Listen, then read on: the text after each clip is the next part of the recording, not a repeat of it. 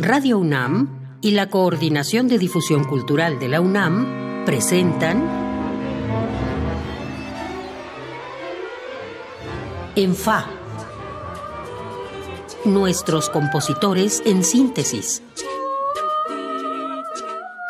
Bienvenidos a una nueva emisión de ENFA, nuestros compositores en síntesis.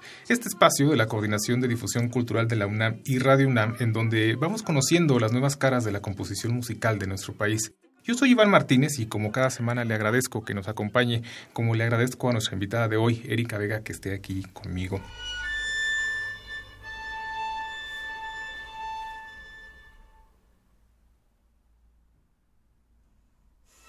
Erika Vega realizó estudios de composición con Mario Lavista y Gonzalo Macías, así como de violín con Aarón Vitrán.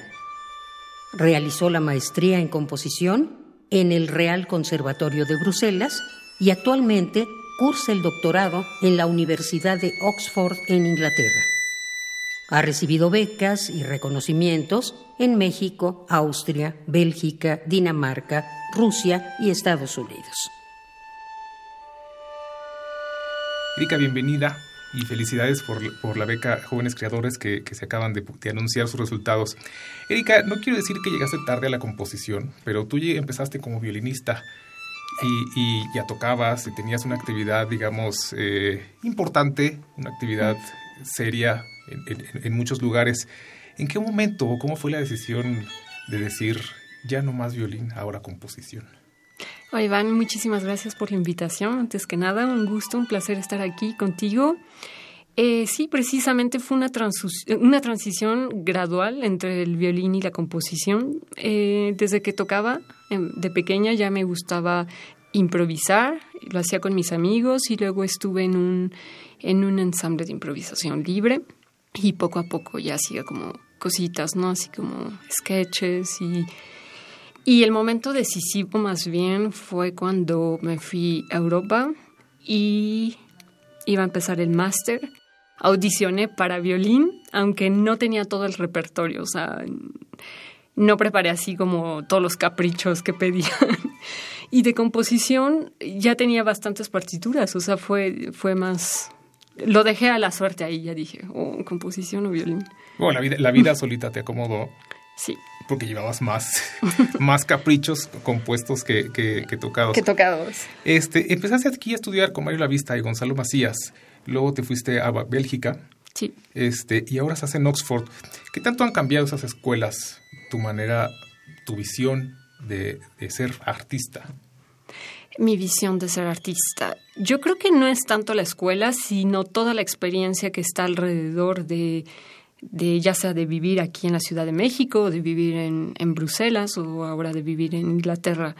La escuela influye, pero yo creo que es más la experiencia, la gente, los músicos con los que he participado y he colaborado. Y yo creo que tuve buenas bases gracias a, a Gonzalo, a Mario, y, y, aprendí mucha técnica aquí en México, armonía, ¿no? contrapunto y más bien en Europa fue como una búsqueda de, un lenguaje propio. ¿Y ese lenguaje a qué suena hoy? ¿A qué suena hoy? Esa es una buena pregunta. Mm, es un poco subjetivo, pero siempre tengo la intención de que mi música tenga una identidad, que sea honesta y que haya mucho trabajo detrás, o sea, un trabajo muy puntual y... ¿Este trabajo muy puntual te refieres a la forma? La forma, la estructura, la notación, ¿no? que es una partitura muy limpia, que todo esté claro, que sea idiomático. Eh, ¿Tan importante es la forma como el discurso? Porque me gustó que mencionaras que querías que tu música fuera honesta. Sí, la forma y el discurso. Digamos que para mí el discurso es más como la narrativa musical. Eh, la forma es algo que establezco antes de empezar la pieza. O sea, es como un, un marco que yo misma eh, creo, ¿no? Y delimito, aunque durante el proceso de composición se rompa. Oye, y ese, ese, ese lenguaje que, has ido descubriendo, ¿ha cambiado mucho desde que te fuiste de México? Porque, lo pregunto porque tus maestros son un poco no tan afines, digamos. Definitivamente, y más ahora este primer año en el doctorado en Oxford, tuve un maestro que tiene un lenguaje bastante anacrónico y que de ninguna manera representó una influencia para mí. Pero sí, tienes toda la razón. Eh, es difícil decir en eh, cuánto ha cambiado, pero si ponemos de las primeras obras a las últimas, yo creo que sí hay una diferencia. Vamos a escuchar algo para que para quien, no te conozca empiece a conocerte. Es Four Darks in Red, una pieza para trombón, percusión y bajo, tocada por el Elysian Ensemble en la edición 2018 del Festival Vértice, Vértice de la Coordinación Cultural de la UNAM.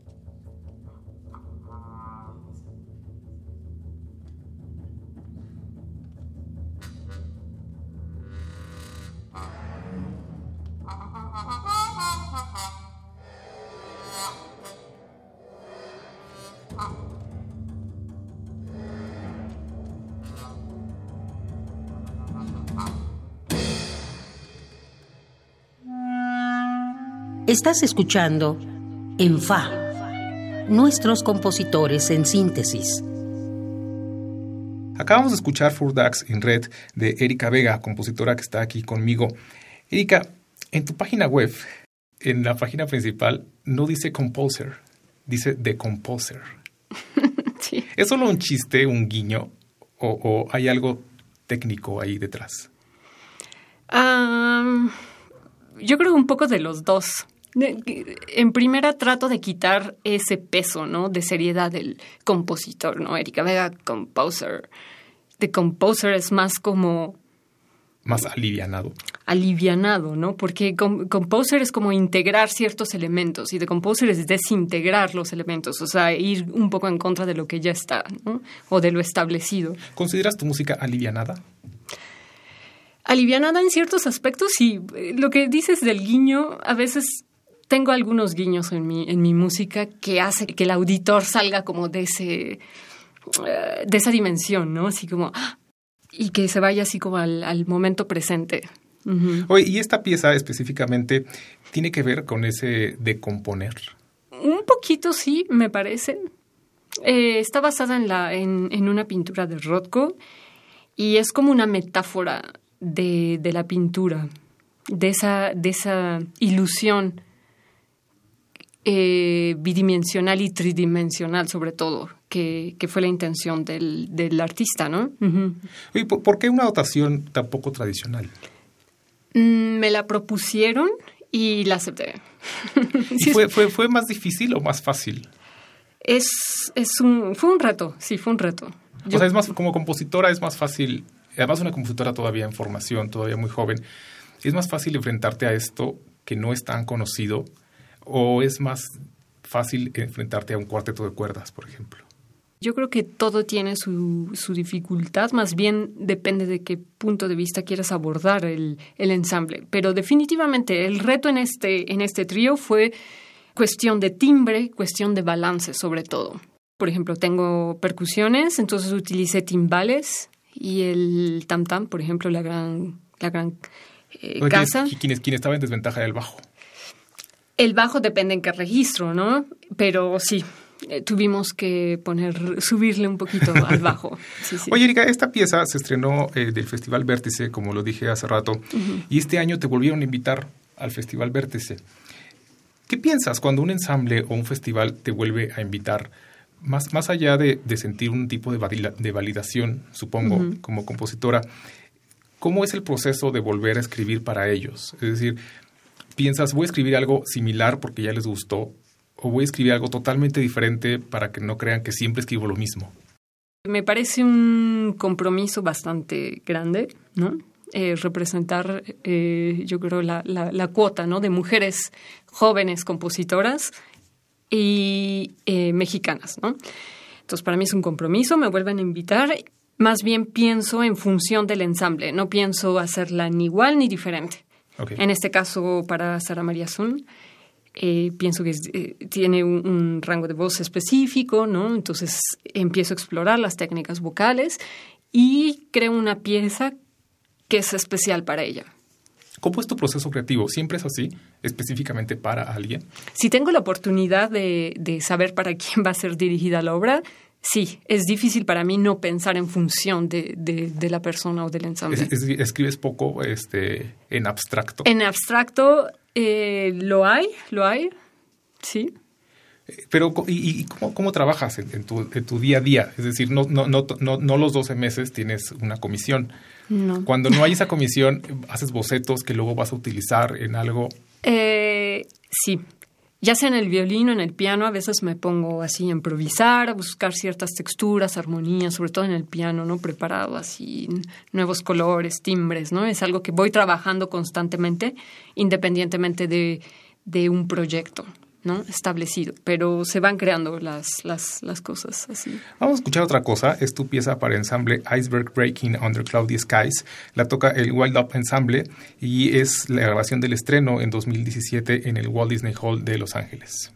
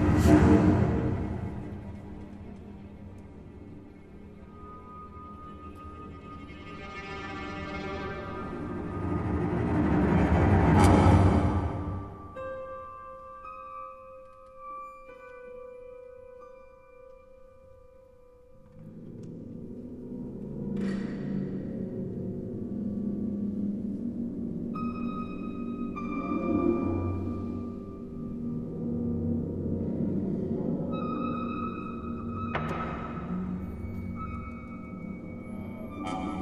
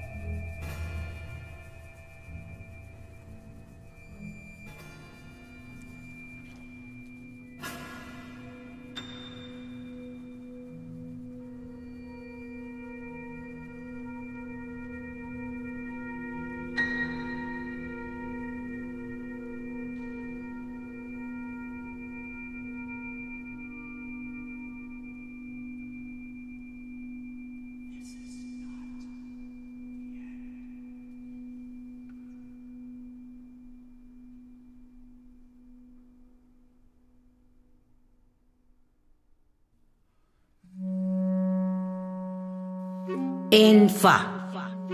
Nuestros compositores en síntesis.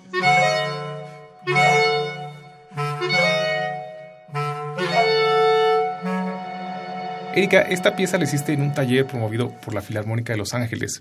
Cuéntame un poco el proceso de esto. Pues me escogieron en un programa donde invitaron a mexicanos y a norteamericanos, ¿no? Entonces fuimos tres mexicanos, eh, tres compositores mexicanos y la maravillosa eh, oportunidad fue que tuvimos dos sesiones. La primera para encontrarnos con el ensamble, ya con una partitura terminada, Trabajamos durante una semana y después tuvimos un periodo de, dos, tres semanas para corregir y, ¿sabes? O sea, refinar la obra, cambiar lo que fuera necesario y luego ya para una segunda sesión definitiva donde ya eh, ensayamos y se presentó. En, esto, esto fue por el trabajo que ya estaba programado así, pero ¿eso lo haces muy seguido o con otras obras que corriges y que regresas a ellas? No, yo creo que la vida, en la vida real es muy poco tiempo, muy poco tiempo de ensayo y por consiguiente mm, casi nada de tiempo para, para corregir, ¿no? O sea, se, se hace ahí todo al momento. Pero se estrena la obra, pasan cinco años y alguien te dice, oye, quiero volver a tocar aquella pieza. ¿Regresas a ella o solo se la mandas? Ah, esa es una buena pregunta. Hay que revisarla. Yo siempre estoy ahí. Ay, no, no, no, a ver, a ver, a ver, ¿qué, qué hay? ¿Qué, puedo afinar o mejorar? Pero al final le cambias mucho. ¿Has cambiado muchas cosas? Eh, no, yo creo que si la obra no me gusta, definitivamente no, no la publico, o sea, no está ahí en mi web, ¿no? Como, una obra mía.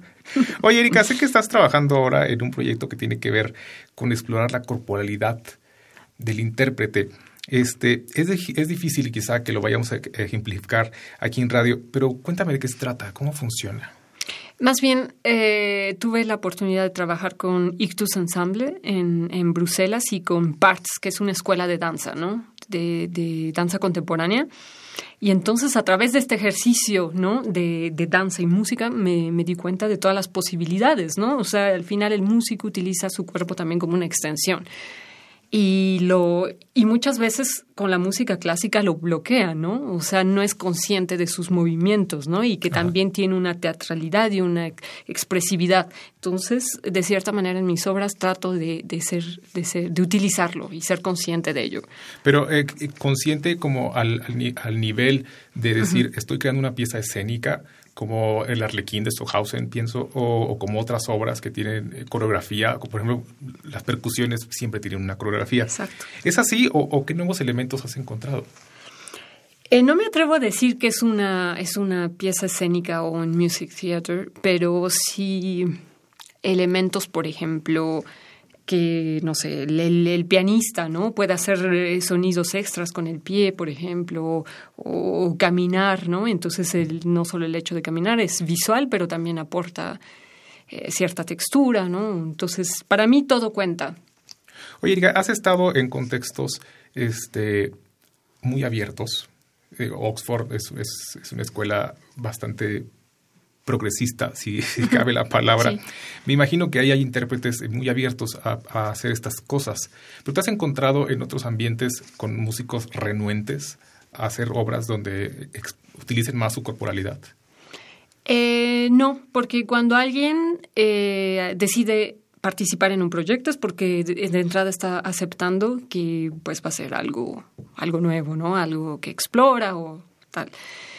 Más bien, si al músico no le parece bien que, o parece que su instrumento está en riesgo, te lo dice, ¿no? O, se sienten incómodos, tú lo notas, pero no, realmente nunca me ha tocado alguien que, que no. Oye, Erika, ya, casi para terminar, te pregunté de maestros, o bueno, mencioné que eran no, no afines. Mencionaste a alguien y dijiste, pero no fue tanto mi influencia. Y, y a eso quería a eso quería llegar, porque sí me parece que hablamos de maestros que no necesariamente son influencias. ¿Quiénes sí son tus influencias? Mis influencias están por todos lados, no necesariamente son músicos, ¿no? Pues viene de, la poesía o de otras manifestaciones artísticas. ¿Sobre todo la poesía? La poesía ha sido muy, muy fuerte. Y yo creo que cuando estuve dos o tres años con Mario Lavista, él me influenció muchísimo. ¿Y qué tan separada te sientes, por ejemplo, ahora de la música de Mario La Vista? Mm, no lo había pensado. Eh, yo creo que me parece que la, música de Mario es muy fina, ¿no? Entonces él busca esas como relaciones poéticas, imágenes poéticas, ¿no? Entonces más bien por ahí también va mi, música, ¿no? Independientemente de, la estética. Erika, muchísimas gracias por haber estado Muchas gracias, Iván, aquí conmigo. Muchas gracias a ustedes que nos escucharon. Yo soy Iván Martínez y me acompañaron Oscar Peralta y Carmen Sumaya en la producción y Miguel Ángel Ferrini en la operación de la cabina. Yo lo espero en la siguiente emisión de ENFA. Radio UNAM y la Coordinación de Difusión Cultural de la UNAM presentaron En Fa, nuestros compositores en síntesis